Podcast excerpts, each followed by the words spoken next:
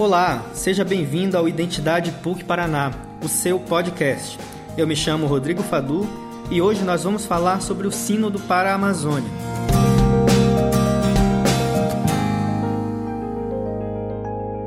O Sínodo para a Amazônia foi convocado em outubro de 2017 pelo Papa Francisco e acontece entre os dias 6 e 27 de outubro de 2019 em Roma. Participam da Assembleia Sinodal 185 membros, entre os quais bispos, padres, religiosos e religiosas, auditores especiais que representam diferentes comunidades amazônicas e também o ex-secretário da ONU, Ban Ki-moon. A Assembleia é presidida pelo Papa Francisco e tem como relator geral o cardeal Dom Cláudio Umes, arcebispo emérito de São Paulo. Temos hoje dois convidados para tratar sobre o tema. Eu recebo aqui do meu lado para conversar comigo o Rodrigo de Andrade, ele que é doutorando em teologia e especialista do Observatório das Juventudes da PUC Paraná. Bem-vindo, Rodrigo. Tudo bem, Fadu? Vamos conversar então sobre o Sínodo. Participa conosco à distância a professora Márcia Oliveira, que é doutora em Sociedade e Cultura na Amazônia, professora da Universidade Federal de Roraima e assessora da Rede Eclesial Panamazônica, a REPAN. Bem-vinda, professora Márcia. Olá, queridos ouvintes, participantes do programa Identidade da PUC do Paraná. É uma grande alegria estar com vocês e compartilhar um pouquinho da nossa caminhada sinodal com todo o povo de Deus que está em outras regiões, que está na universidade, que está em outros setores da sociedade, para além das igrejas, das comunidades, das pastorais. Então, para você que está nos escutando, nunca ouviu falar de sínodo ou já ouviu, mas não sabe muito bem o que significa, o Sínodo dos Bispos ele é uma instituição eclesiástica né, que foi criada pelo Papa, pelo então Papa Paulo VI, no ano de 1965, e configura um dos principais legados do Concílio Vaticano II. Né? Se nós pudéssemos definir Sínodo hoje, seria a seguinte frase, né? a seguinte palavra, os termos, caminhar juntos. Então, assim, é o momento que a igreja quer caminhar junto com o povo, quer escutar as pessoas, o Papa convoca, quer escutar sobre determinado tema. E aí se abre para um processo de escuta. Nesse processo de escuta, várias pessoas participam e é realizada uma grande assembleia que é chamada Assembleia Geral dos Bispos, né? geralmente em Roma, que é a sede da nossa Igreja Católica, o Papa preside e outras pessoas participam. No ano passado, Rodrigo, nós tivemos o Sínodo das Juventudes. Né? Você acompanhou de perto um pouquinho. O que, que você poderia falar desse processo sinodal? O que foi o das Juventudes que a gente pode esperar que também siga o processo do Sínodo para a Amazônia? Uhum. Então, Fadu, acho que você bem falou né? o, o significado de um sínodo e é um grande eh, legado do Concílio Vaticano II, especialmente da Constituição Lumen Gentium, que trata exatamente dessa colegialidade da Igreja. Ou seja, não é mais alguém sozinho, apenas o Papa e sua infalibilidade que determina os caminhos da igreja, mas toda uma colegialidade que ajuda a analisar a realidade para que a gente possa melhor evangelizar, melhor atuar, melhor colocar a, a igreja a serviço do mundo. Né? E esse processo aconteceu então no ano, no ano passado com, com o Sínodo da Juventude Sínodo da Juventude que teve todo um processo de construção também, então de escuta dos jovens, escutas tanto por meio de questionários online, questionários físicos, mas também uma escuta num encontro pré-sinodal da juventude que ocorreu em Roma em março do ano passado, e nesse encontro então com jovens de diferentes realidades do mundo, jovens de diferentes perspectivas teológicas católicas e também diferentes denominações religiosas. Tinham jovens também de outras denominações cristãs, de outras denominações religiosas, é, falando sobre é, como, como eles acham que deveria ser a atuação da igreja é, junto aos jovens. Né? Então foi um caminho bonito, um processo de construção que, que culminou então na realização da Assembleia dos Bispos em outubro. É muito bonito esse processo da igreja de escutar, né? se colocar à escuta. E na, na Constituição Apostólica, Apostólica Episcopalis Communium, do Papa Francisco, ele pede né, aos bispos que deve se tornar um, o sínodo deve se tornar um instrumento privilegiado de escuta do povo de Deus. Ou seja, antes de mais nada, escutar. Né? A escuta de Deus até ouvir com ele o grito do povo escuta do povo até respirar nele a vontade de Deus que nos chama. Então isso é muito profundo e esse processo é, que o Sínodo da Amazônia fez de escuta foi um processo muito bonito. E assim, diferente das juventudes, ele tem uma especificidade, ele está olhando para um território específico. Né? Não é a primeira vez que a igreja faz um sínodo específico para uma determinada região. Em anos passados, nós já tivemos sínodos para a Oceania, para a África, né? para pensar a, a igreja nesses referidos lugares. Então, você acha que é, é, é, possível que a igreja aprenda com esses lugares? Né? É possível isso? Claro, Fadu, claro. E, e não vamos nos esquecer que lá na igreja primitiva, no início da nossa igreja cristã, havia inclusive concílios locais. Uhum. Então, aconteciam concílios, então, concílios na Espanha, concílios em territórios específicos para tratar sobre a realidade da igreja naquele local. Então, o sínodo hoje, apesar de ter esse, esse novo nome, é, mas ele não é algo, uma novidade na igreja, é algo que faz parte da nossa realidade cristã católica desde sempre. Bom, vamos escutar então, Rodrigo, aqui o que, que a professora nos traz sobre como foi o processo de preparação do Sínodo para a Amazônia. Nós denominamos o processo de organização, de, de, elaboração do sínodo de processo sinodal. Foi um tempo de bastante envolvimento de todo o povo de Deus em toda a Panamazônia para pensar como seria esse sínodo, como o, iríamos participar de forma mais concreta, mais direta. Em, o sínodo foi convocado em outubro de 2017, desde então há toda uma mobilização, formação de equipes de trabalho, articulação para fazermos então essa, é, dar essas respostas ao processo sinodal. Um marco importante foi o encontro do Papa Francisco em 19 de janeiro de 2018 em, em Porto Maldonado, no Peru, nessa região amazônica, em que o Papa ficou impressionado, então, com as demandas, com a conversa que ele teve, a audiência que ele teve, uma audiência longa, inclusive, com os representantes das, das lideranças indígenas de toda a Panamazônia. A partir de então, ficou demarcado assim muito fortemente o que o Papa esperava do Sínodo. O Sínodo que, de fato, é, pudesse escutar os povos indígenas, os povos ribeirinhos, os povos camponeses, os povos que estão vinculados a essa cultura do bem viver, para que pudéssemos então aprender desses povos as lições do cuidado com a Amazônia, o cuidado com a floresta, os rios, o significado da floresta e dos rios para esses povos, que a gente pudesse aprender deles então essa lição do cuidado. E desde então, o, a preparação do documento preparatório, nosso texto base, foi muito pautado então nessa nessa conclusão, nessa perspectiva de ouvir os povos indígenas e aprender deles. Isso, isso por, por si só já é uma grande mudança, já representa uma grande mudança, uma grande ruptura nas metodologias pastorais da igreja.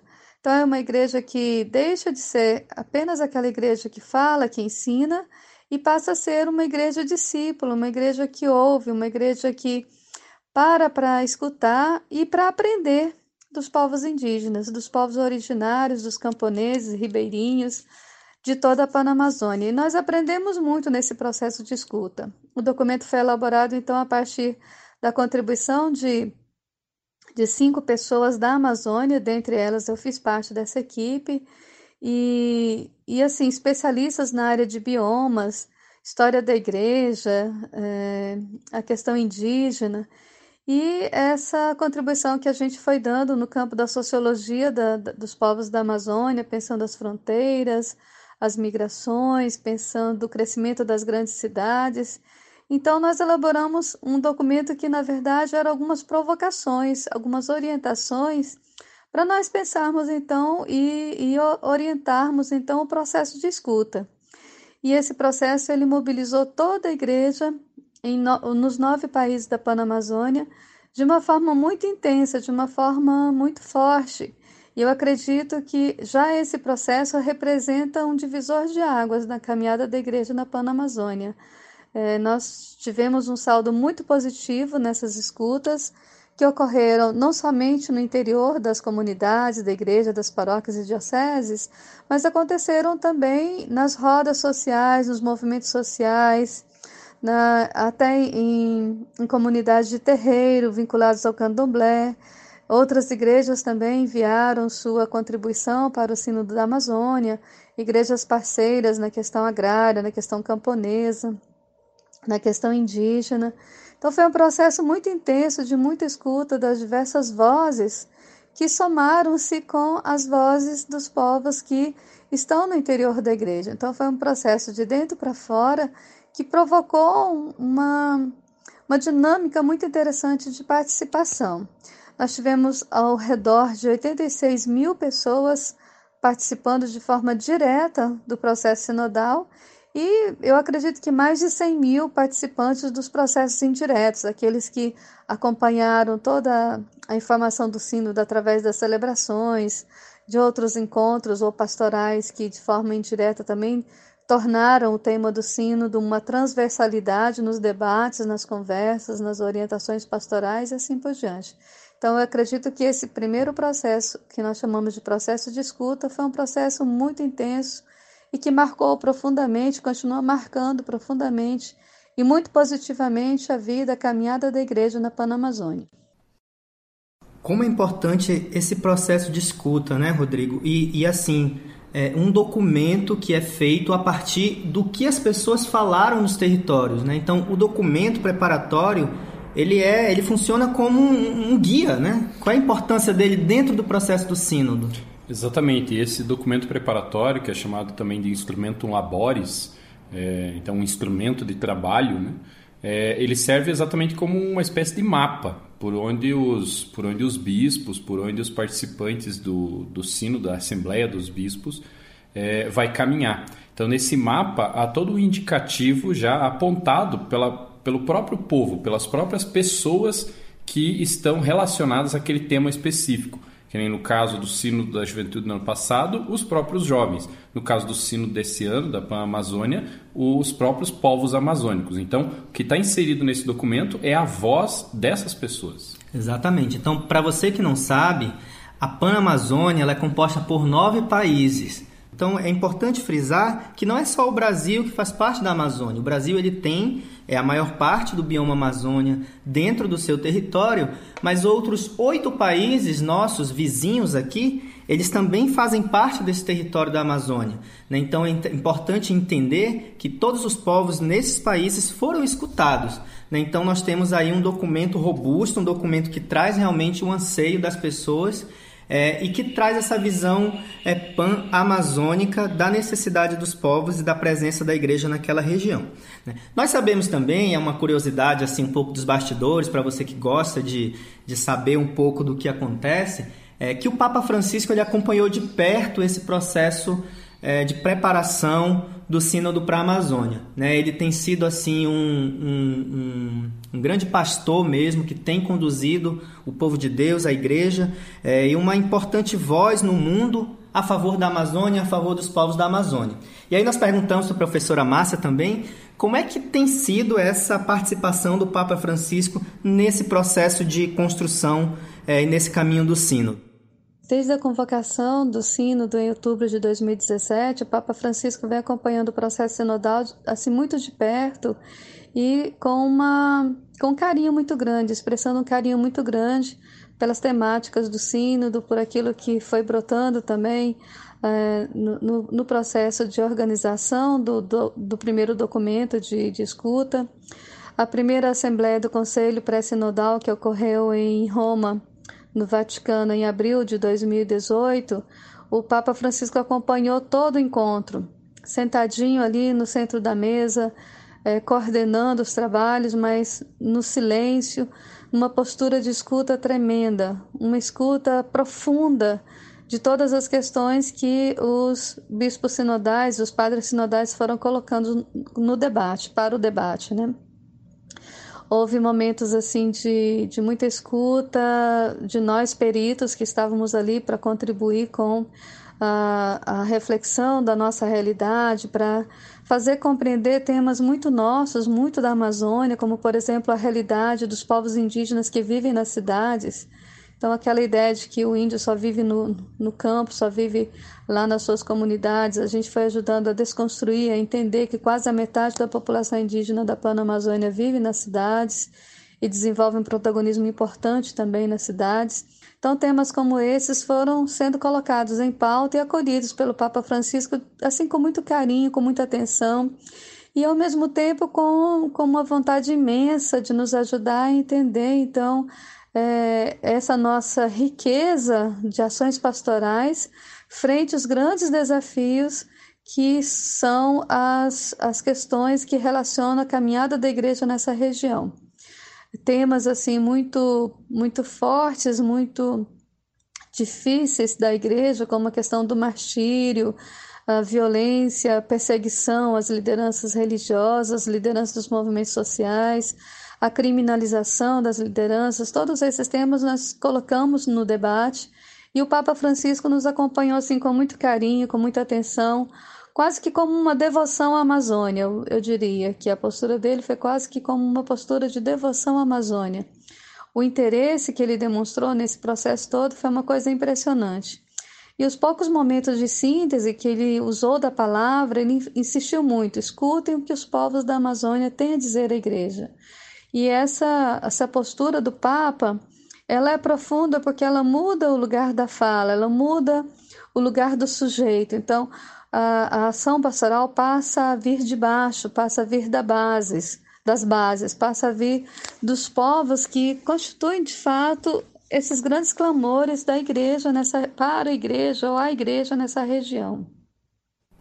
É, é, essa postura do, do Papa, né, de escuta, é, ele começa a dar o primeiro exemplo do que nós devemos fazer. Né? Então, aí nessa fala é, da Márcia, nós vemos que ele participou de todo o processo e ele realmente entende, porque vamos lembrar que o Papa Francisco ele é daqui do nosso continente, né? É o cardeal Bergoglio, que era cardeal de Buenos Aires, que acompanhou toda essa discussão que já a, a, a, igreja já vem falando de Amazônia, não começou hoje, né? não começou ontem. Então ela já tem um amadurecimento. E os bispos da Amazônia brasileira e também da Panamazônia já colocavam esse debate. E é interessante que lá no documento de Aparecida, na, na conferência de Aparecida do CELAN de 2007, a necessidade de criar uma consciência sobre a importância da Amazônia no continente americano. Né? Então, assim, ele já sai com essa, com essa consciência daqui e quando chega em Roma ele se coloca à disposição exatamente de servir o seu povo é, nessa região. Então, assim, é, é, é, importante essa postura, né, Rodrigo, do Papa e também dos outros, que isso sirva de exemplo para os outros bispos também. Acho que são dois dados, né, Fadu? Um, primeiro, que a preocupação da igreja com a Amazônia não vem de hoje, né? Nós temos aí vários documentos da CNBB, várias campanhas da fraternidade que já trataram sobre o tema, é, sempre numa perspectiva exatamente do cuidado com a criação, do cuidado com os povos que lá residem, o cuidado com as culturas. E agora também, é, num segundo ponto, é esse destaque para a figura do Papa Francisco, que, é, no fundo, age exatamente na, na mesma direção de Jesus Cristo. Um Jesus que chegava para as pessoas e perguntava: O que vocês querem que eu faça por vocês? Né? É, o que você quer que eu faça por você? Ele não, não simplesmente fazia o milagre, não, não, não fazia algo à revelia da, da pessoa, mas ele sempre perguntava, sempre ouvia. E o Papa Francisco se coloca exatamente nessa posição: de alguém que ouve, de alguém que escuta, de alguém que se coloca diante da outra pessoa é, como, como alguém que está ali exatamente para escutar, para ouvir. Muito bom. Então, assim, para deixar bem claro esse processo, né, do quanto a igreja já tem se preocupado com a Amazônia, você tocou num ponto é, importante né, das campanhas da fraternidade, mas é importante a gente falar que desde a década de 50, os bispos da Amazônia brasileira eles já se reúnem. E um dos encontros assim que é bem emblemático foi um encontro realizado em Santarém, que fica no Pará, é, em 1972. Naquela ocasião, teve uma, foi enviada uma carta né, do então Papa Paulo VI, que hoje é São, é, São Paulo VI, né, foi canonizado, é, dizendo, mandando a sua mensagem para todos os bispos, né, dizendo que estava junto, que estava presente, que queria é, realmente que aquele povo é, da Amazônia pudesse sentir a presença dos, dos pastores e, e da igreja como um todo. E ele disse uma frase que ficou assim eternizada na, na história da igreja, que é Cristo aponta para a Amazônia. Né? Isso é uma fala profética do, do, do, de Paulo VI, que trata essa questão de que a Amazônia está no coração da igreja, ela está no coração de Cristo. Então, por isso que é importante é, um sínodo que traga essa reflexão. Né? E aí, no, nesse processo de construção, está presente lá no documento é, de trabalho e até no documento anterior a ele, os primeiros documentos que saíram, que o Papa tem pedido uma igreja com rosto amazônico, né? uma igreja católica, mas uma igreja com rosto amazônico, principalmente com rosto indígena. E aí nós perguntamos para a professora Márcia como é que nesse caminho sinodal é, foi percebido esse rosto amazônico. No processo sinodal, nós concluímos que a Igreja da Amazônia já tem um rosto, um rosto bastante definido. Aliás, é um rosto múltiplo, é um rosto que abrange todas as culturas, é um rosto que abrange todas as etnias, as identidades, os povos nos seus territórios, com seu modo de ser e de, e de agir dentro de, no interior da igreja, na sociedade. Uma igreja com, com rosto plural mesmo, uma igreja de muitos rostos. A igreja também formada pelos migrantes que circulam por toda a Panamazônia, também como uma igreja em diáspora, que, que segue nos passos dos migrantes, nos traslados dos migrantes, é, alcançando outros limites, alcançando outras realidades, al alcançando outras experiências pastorais, outras modalidades de ser igreja em toda a região. Então esse rosto ele já existe, ele apenas está sendo confirmado nesse processo sinodal. Uma igreja muito própria da Amazônia, com suas características próprias, com seu modo de ser muito próprio, nessa vivência do evangelho, na radicalidade de assumir as causas do evangelho que que são as causas dos mais pobres, dos povos indígenas, das mulheres, das pessoas mais vulneráveis ou em, em situação de vulnerabilidade na região. Então, é uma igreja de fato comprometida com a causa dos povos dessa região e que, eh, de forma geral, nunca negou então a sua, a, o seu apoio, a sua presença e o seu compromisso com a causa da justiça nessa região. É curioso, Rodrigo, que eu acompanhei também muitos processos de escuta é, assembleias territoriais, rodas de conversa, e durante todo esse processo nós víamos, é, toda a equipe via, percebia no rosto das pessoas essa esperança né, da igreja de realmente que ela seja mais próxima do povo. Né? E realmente, como nós vimos, aí a professora comentou muito bem, essa questão de que o rosto da Amazônia é um rosto diverso, o rosto da igreja da Amazônia é um rosto diverso. Hoje a região ela, ela sofre com problemas que são problemas de ordem econômica, de ordem social. É um povo que é um povo sofrido, que tem é, as suas especificidades, mas é um povo que tem muita esperança. Né? E que a igreja, naquele lugar, naquela região, assim como em outras regiões do nosso Brasil e do nosso planeta, é sinal de esperança para muita gente. Né? Então, é um rosto, também é um rosto jovem. É, um dos destaques do Sínodo é, para você que não acompanhou, não teve acesso aos números oficiais, mas só nas escutas realizadas na Amazônia brasileira foram identificados aproximadamente 2 mil jovens participando. Isso é um número significativo entre jovens ribeirinhos, quilombolas, jovens das periferias das cidades, dos grandes centros urbanos. Então, a realidade da juventude, a realidade do indígena, a realidade do, do povo amazônico, realmente ela esteve presente nesse sínodo. Né? Então, assim, é, é, importante entender que esse rosto é um rosto diverso. E entre os temas também que foram é, mais é, discutidos e refletidos foi a questão de que na Amazônia, por uma questão geográfica e também por configuração da igreja, é, ela carece de sacerdotes, carece de ministros ordenados. Né? Mas nem por isso a igreja ela deixa de acontecer, aquela igreja que nós chamamos igreja povo de Deus, das pessoas né, que estão nas comunidades, que estão nos vilarejos. E aí, diante desse quadro, é, surge a figura dos leigos. Né? Nós perguntamos para a professora é, como é que foi a participação dos leigos nesse processo da Igreja da Amazônia. Devido às nossas distâncias é, que separam comuni algumas comunidades de outras, e mesmo nas periferias das grandes cidades, nós temos uma, uma ausência ou uma, uma, perspectiva mais eclesiológica, a gente tem de fato pouca presença institucional oficial da igreja. É, na, que, que não, não consegue se fazer presente nas suas representações eclesiásticas. Entretanto, é uma igreja que caminha pelas mãos dos leigos e das leigas. É uma igreja que tem uma contribuição muito importante com a vida religiosa, de maneira especial a vida religiosa feminina. Essas mulheres que assumem, coordenam, dirigem, acompanham as comunidades com um carinho, com uma dedicação tremenda, com um zelo pastoral tremendo e vão dando um pouco essa configuração de igreja em toda a Panamazônia. Outro detalhe importante nessa, outro elemento importante nessa, nessa discussão é, a, de fato, a possibilidade de é, pensar mesmo uh, mi, outras práticas ministeriais ou uma ministerialidade que já ocorre em muitas comunidades da Panamazônia.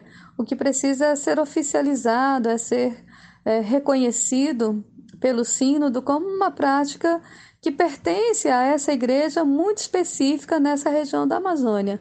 Então é difícil, por exemplo, é, quem está nas grandes cidades, quem está é, quem tem toda essa facilidade de participar da Eucaristia, por exemplo, de, de ter muitos padres, muitos sacerdotes à disposição, pensar comunidades que às vezes estão distantes 30, 90, 100 quilômetros umas das outras e que não tem esse atendimento é, diário ou frequente da, da Eucaristia ou dos sacramentos através da, do, do clero, através dos sacerdotes.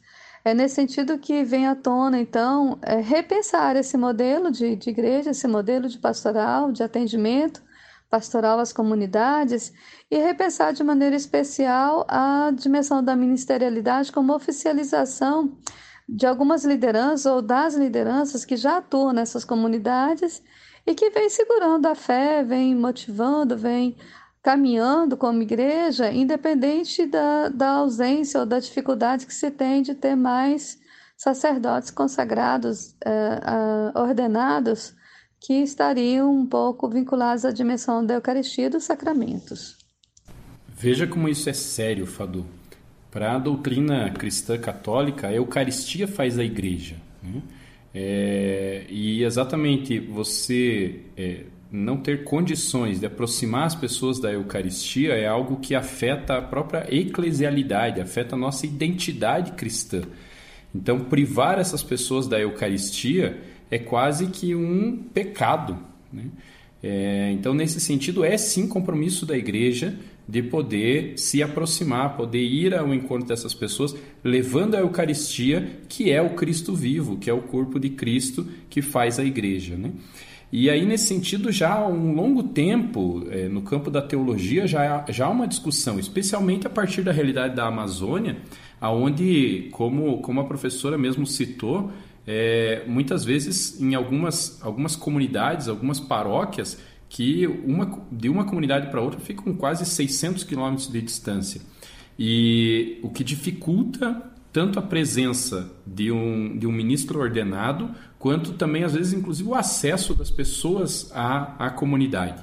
Então, já há muito tempo se fala do porquê não poder é, é, ordenar homens casados, lideranças reconhecidamente é, com, que, que atestem ali a sua, o seu reconhecimento perante a comunidade, perante aquele, aquele povoado, enfim, e que possam ser ordenados para para que possam dar um acesso digno das pessoas à Eucaristia, né?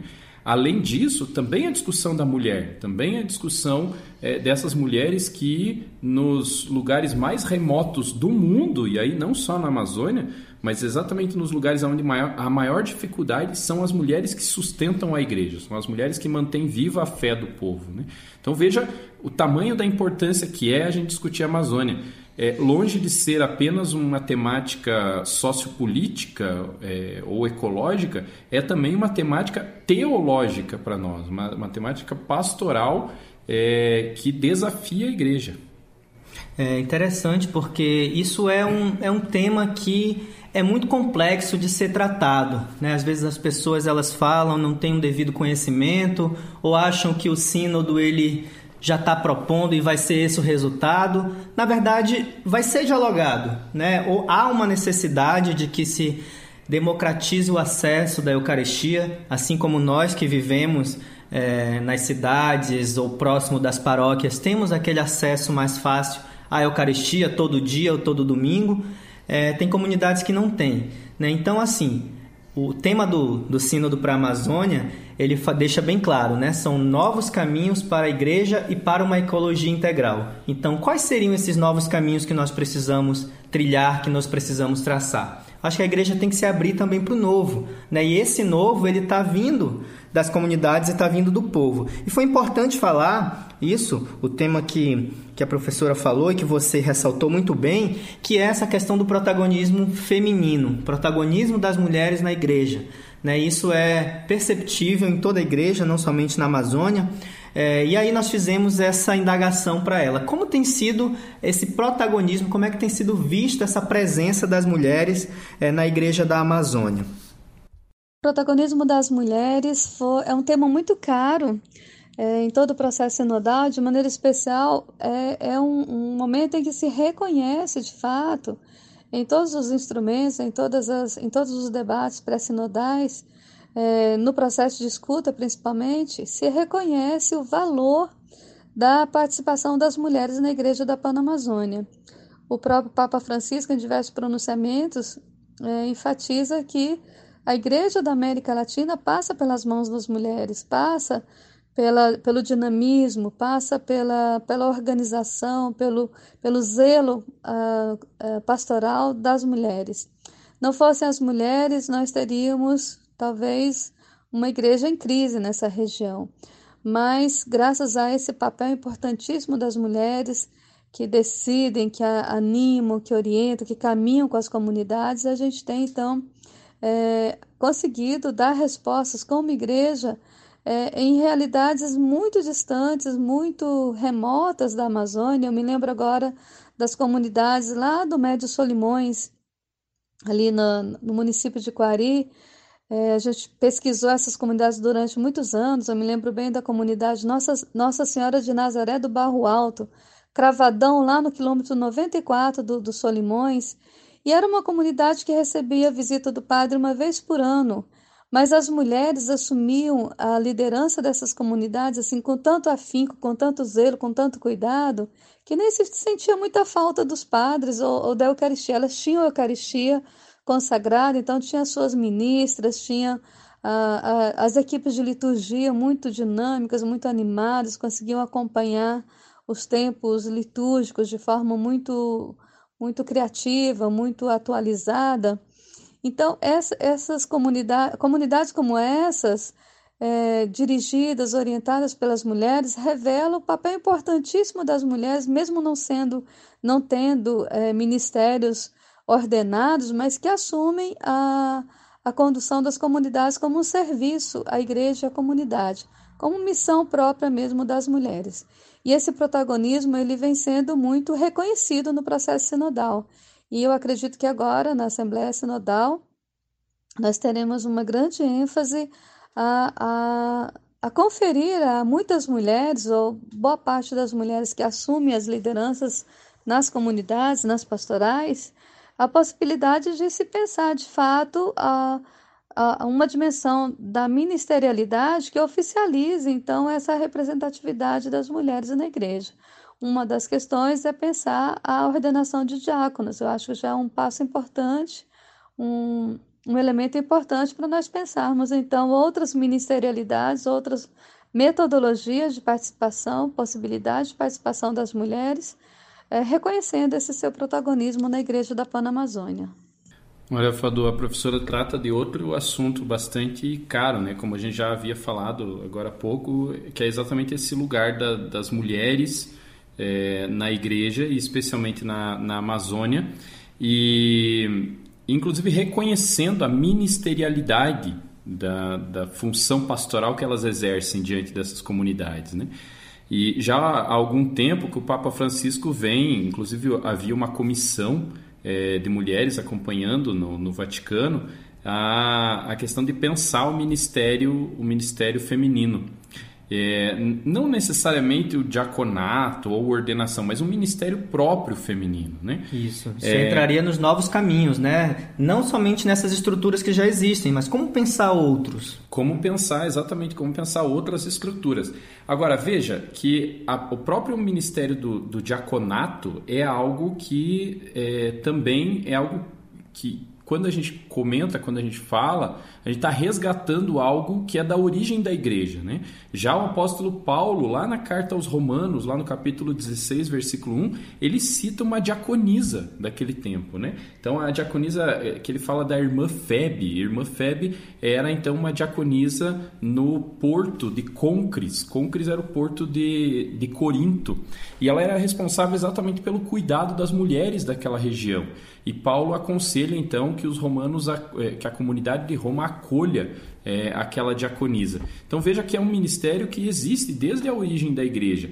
E agora a gente resgata, é, se, não, se não no mesmo formato, talvez em outro diferente, com uma outra nomenclatura, mas o princípio é o mesmo, é esse princípio da caridade, o princípio do cuidado, o princípio é, de reconhecer o lugar da mulher como é, ministra realmente da, da igreja, né? alguém que tem a sua função própria, que exerce uma função própria, e como eu disse e friso novamente, alguém que muitas vezes carrega a, a igreja nos lugares mais remotos do mundo, onde há maior sofrimento, onde há maior dor, onde há maior, maior dificuldade, as mulheres é que estão lá sustentando o nome da igreja. É, isso faz lembrar muito a figura de Maria, né? a própria Virgem Maria, que foi é, essa pessoa, que é essa mulher é, exemplo de missionária, de cristã, de testemunho, que esteve ao lado de Jesus durante toda a sua vida, né, desde o seu nascimento até os seus últimos momentos na sua passagem pela terra e o exemplo que ela dá é, de mãe, de figura materna. Né? Acho que a igreja precisa, tem essa referência em Maria e precisa fazer com que essa referência também possa chegar nas pessoas. E isso, inclusive, Fadu, é um princípio até teológico, até resgatado pelo Papa Francisco em, algum, em alguns momentos. A igreja ela tem um rosto feminino e ela tem um rosto feminino porque ela tem essa, essa função também de promover a vida, né? Assim como a mulher é quem, quem gera a vida no mundo, também a igreja é aquela que gera a vida em Cristo, que gera a vida para o reino.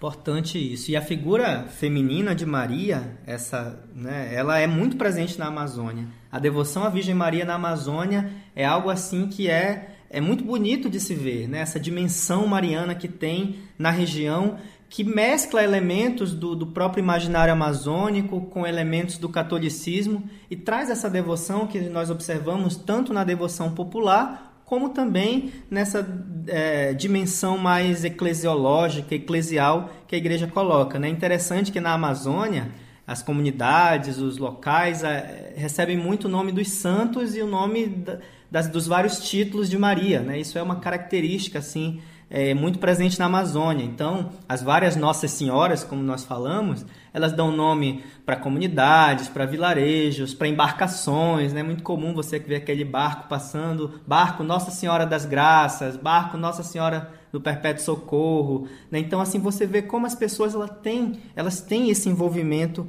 é, com Nossa Senhora e essa presença é, muito próxima.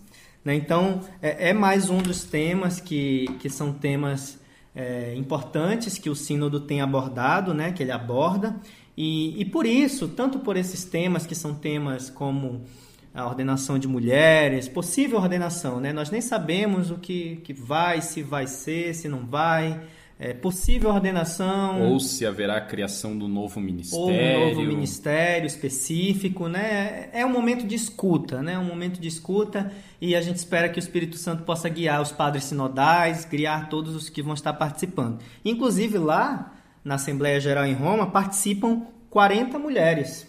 Isso é um, um, um dado significativo, né? Representantes das comunidades locais da Amazônia. Então isso já é um número expressivo é, de que a igreja vai escutá-las, tem escutado, né, e esperamos que elas possam também ter a sua voz é, aí mais ativa.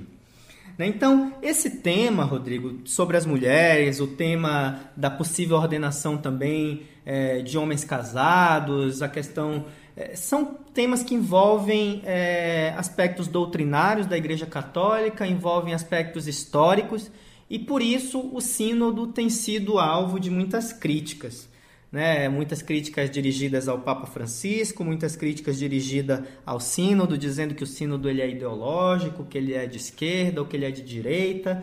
E assim, é, nós perguntamos da, da professora, fizemos essa indagação para ela, né, então, afinal, como é que tem sido recebida essas críticas? O Sínodo para a Amazônia tem tocado em algumas questões que, que mexem com as estruturas econômicas da região, muito marcadas pela opressão, pela exploração, é, no modelo predatório e colonialista que é muito pertinente ainda em toda a Panamazônia, inclusive é, não apenas nas práticas, mas também no pensamento, nas orientações é, políticas, por exemplo, da região, que ainda continuam vendo a região apenas como um espaço de exploração predatória. E, e o Sínodo toca nessas questões, o Sínodo nos convida a um processo profundo de conversão. E quando o Sínodo fala de conversão ecológica, ele mexe em diversas dimensões já pautadas e aprofundadas na Laudato Si, a encíclica do Papa Francisco de 2015, é, chamando a atenção da sociedade para algumas tomadas de posição frente a esse sistema de produção capitalista que não respeita os limites da natureza, que não, não está preocupado com, com questões importantes como as questões das mudanças climáticas, a destruição da floresta, as queimadas. Então, são temas que realmente incomodam, porque alguns setores da economia da Panamazônia, é, historicamente, estabeleceram uma relação de expropriação, de exploração desmedida na região e, e não contavam com nenhuma crítica, com nenhuma reflexão sobre a sua ação predatória na região.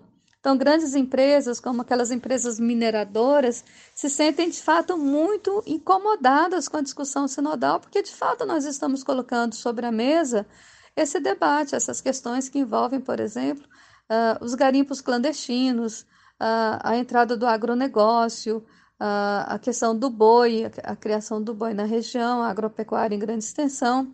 Então, são temas que envolvem projetos econômicos que estão na contramão dos direitos é, dos, do, dos, territórios é, tradicionais dos povos dessa região e que também vão, vão, vão contrários àquilo que seria o cuidado com a casa comum, aquilo que seria um grande projeto da ecologia integral, que é pensar a, a nossa responsabilidade nesse cuidado com a casa comum, no cuidado com a natureza, da natureza como um todo. É nesse sentido que o sínodo vem encontrando, então, grandes, grandes inimigos, grandes oposições. Eu não acredito que as oposições sejam fundadas em questões eclesiológicas, teológicas ou, ou dogmáticas, porque o sínodo ele tem sido acompanhado de forma assim muito intensa por especialistas do Vaticano mesmo que cuidam dessa questão, por exemplo, da doutrina da fé, da sagrada doutrina da fé, que cuidam é, dessa questão dogmática a, auditores que acompanham o processo desde o início, vinculados, por exemplo, por exemplo a Opus Dei, a, a organismos é, conservadores ao redor da igreja no mundo inteiro. Então, eu não acredito que a, o problema seja um problema de ordem pastoral ou de ordem ministerial ou de ordem é, teológica. Eu acredito que o tema seja mesmo o fato de estarmos mexendo, colocando no debate questões que envolvem interesses econômicos na região, interesses políticos na região, é, muito vinculados também à proteção dos interesses econômicos. A gente tem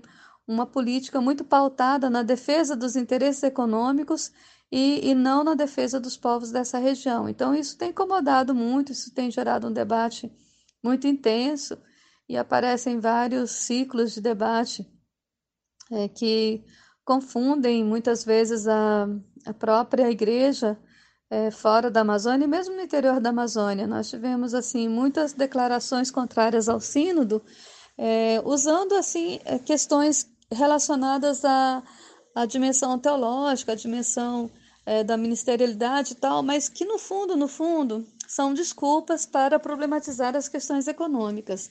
Eu não vi de fato no sínodo, ou, ou aliás, nas propostas do sínodo, nenhuma proposta que ferisse a tradição da igreja, ferisse a, a característica própria da igreja, no sentido de criar rupturas profundas nessa perspectiva.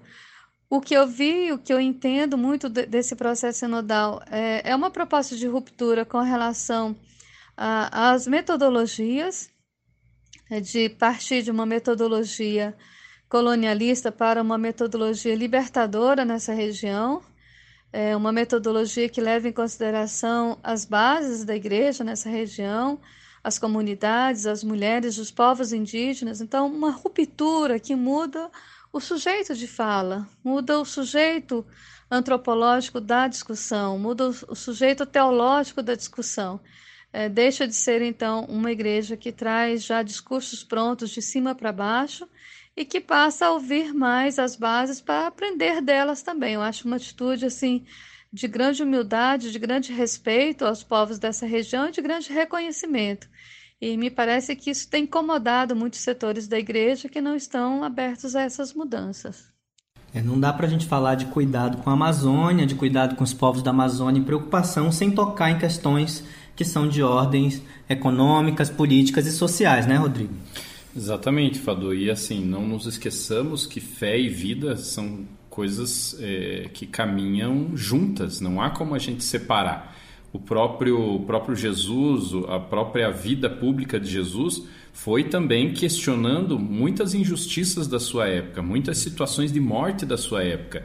E a função da igreja, se é exatamente edificar o reino de Deus, é também denunciar essas situações de morte, essas situações de injustiça, situações que afetam a dignidade humana, porque ah, o, o, princípio cristão é exatamente esse princípio de defesa da vida. E defesa da vida em abundância, ou seja, não é apenas o existir, mas é existir com qualidade, né? existir com dignidade, existir para si, existir para os outros, existir no, no meio em que se está. E aí com todas as garantias de vida que isso possa é, que isso possa carregar em si. Por isso é que é uma preocupação também da nossa fé cristã, a preocupação com a criação, a preocupação com, é, com os biomas e assim por diante, porque isso é o que nos garante a vida, isso que dá dignidade também aos povos.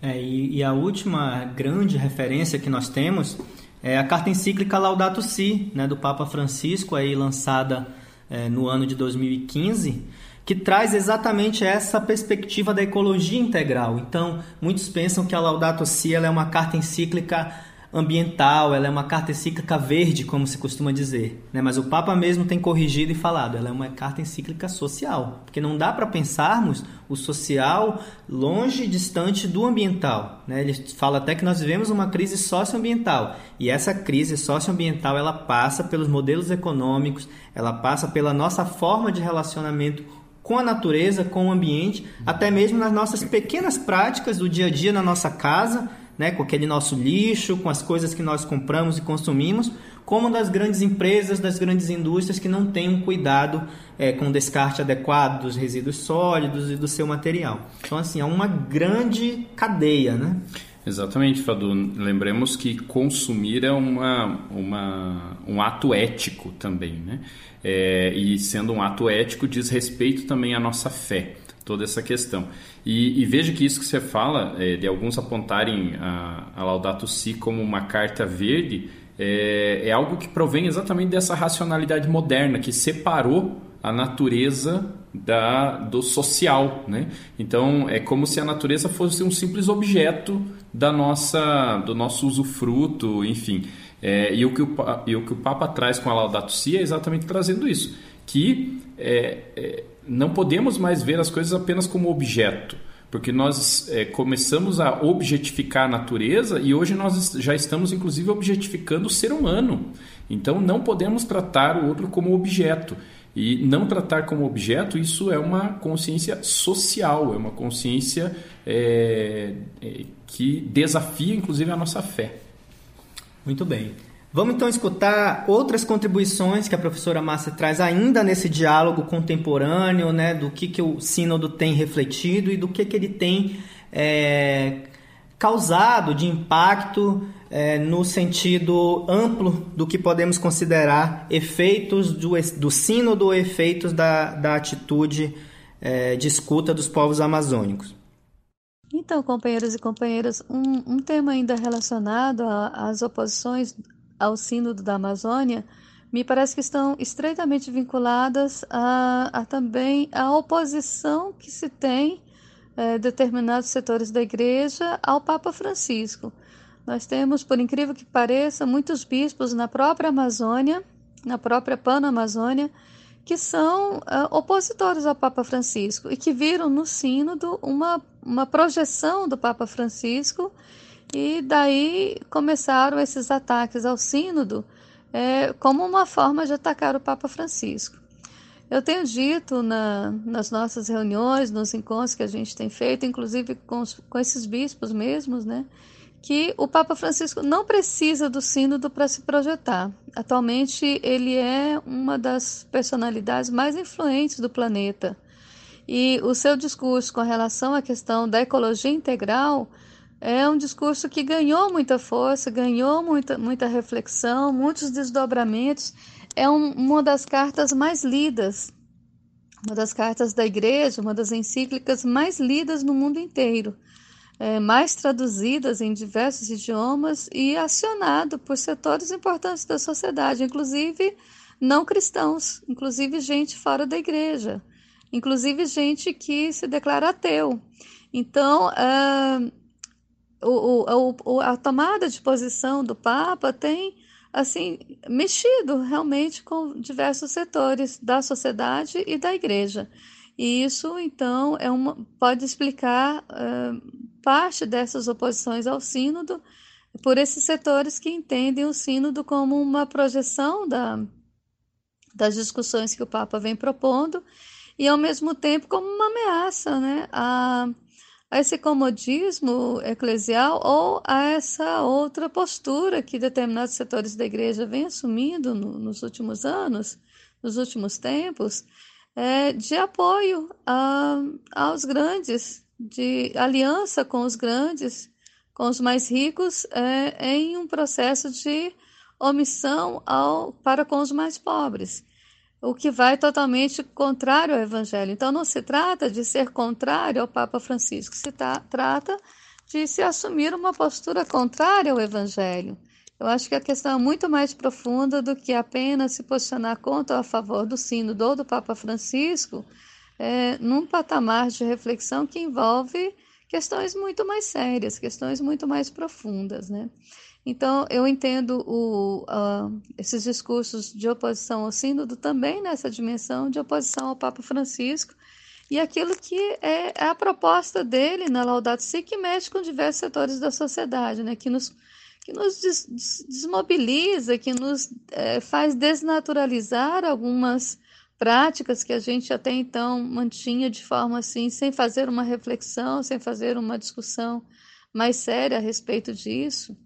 Passa, por exemplo, pelo consumo de carne, passa, por exemplo, pelo entendimento da, da função social, da função ambiental que a Amazônia desenvolve, desempenha em outras regiões do Brasil, passa pelo entendimento, por exemplo, de que destruir a Amazônia é, representa também destruir a possibilidade de chuva, representa também é, intervir nas mudanças climáticas, representa é, criar seca e, e, estabelecer a seca e a miséria em outras regiões do Brasil.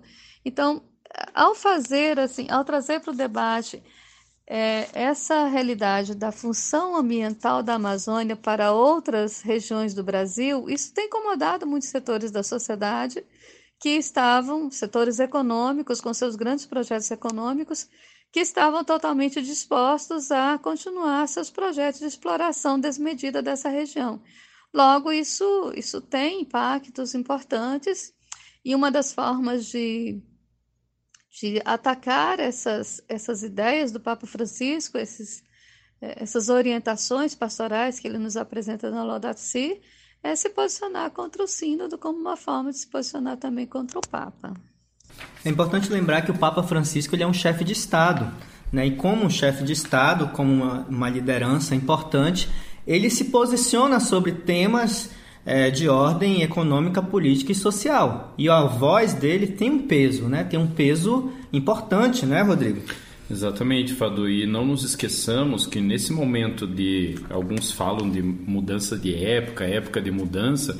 Um dos, é, uma das características desse nosso tempo é exatamente a ausência de grandes lideranças que possam é, ser referências é, na, no mundo internacionalmente. Já há algum tempo nós carecemos de lideranças desse tipo, lideranças políticas, lideranças ativistas, é, lideranças que sejam referenciais mesmo.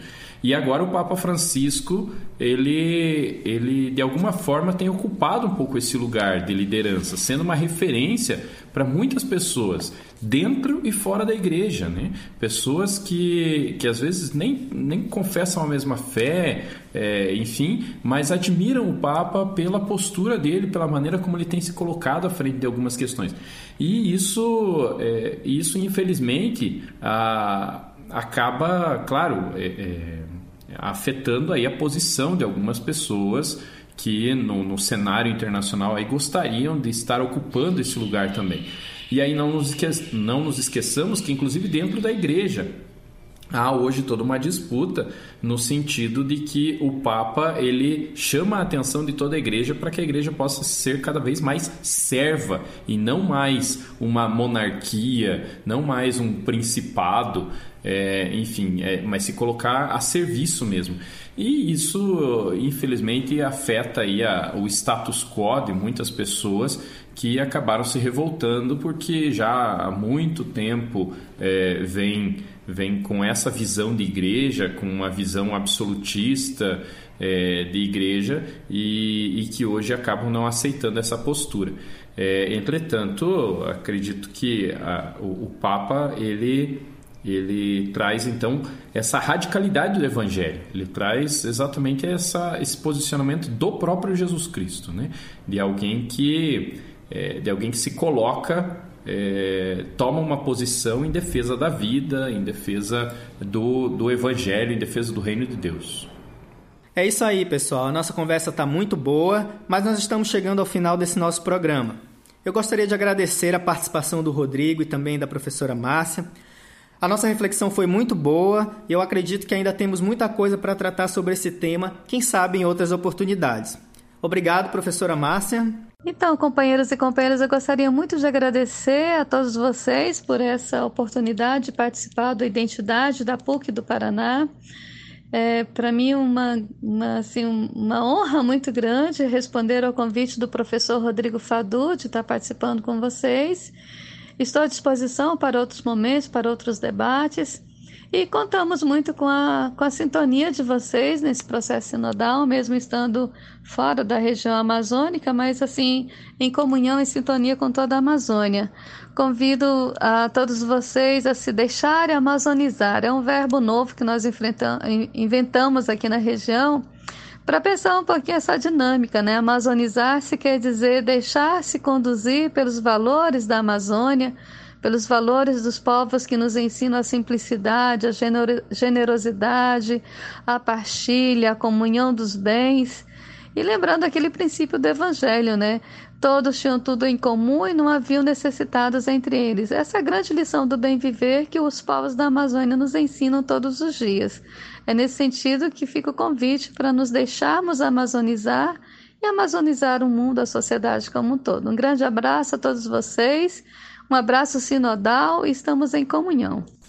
Obrigado e vamos sim amazonizar, estamos precisando, né? Afinal, a Amazônia é importante para todos nós, ela é importante para o mundo inteiro. Rodrigo, muito obrigado pela sua presença, o bate-papo aqui, eu acho que todo mundo aí gostou e fica o convite para outras oportunidades também.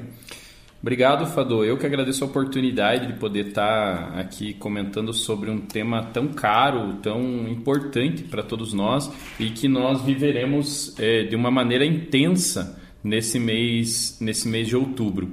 É, obrigado, agradeço e nesse espírito de nos amazonizar, que a gente possa rezar esse sínodo. Então estaremos todos em oração, em sintonia, em comunhão. É isso aí. Obrigado também a todos vocês que nos escutaram e até a próxima.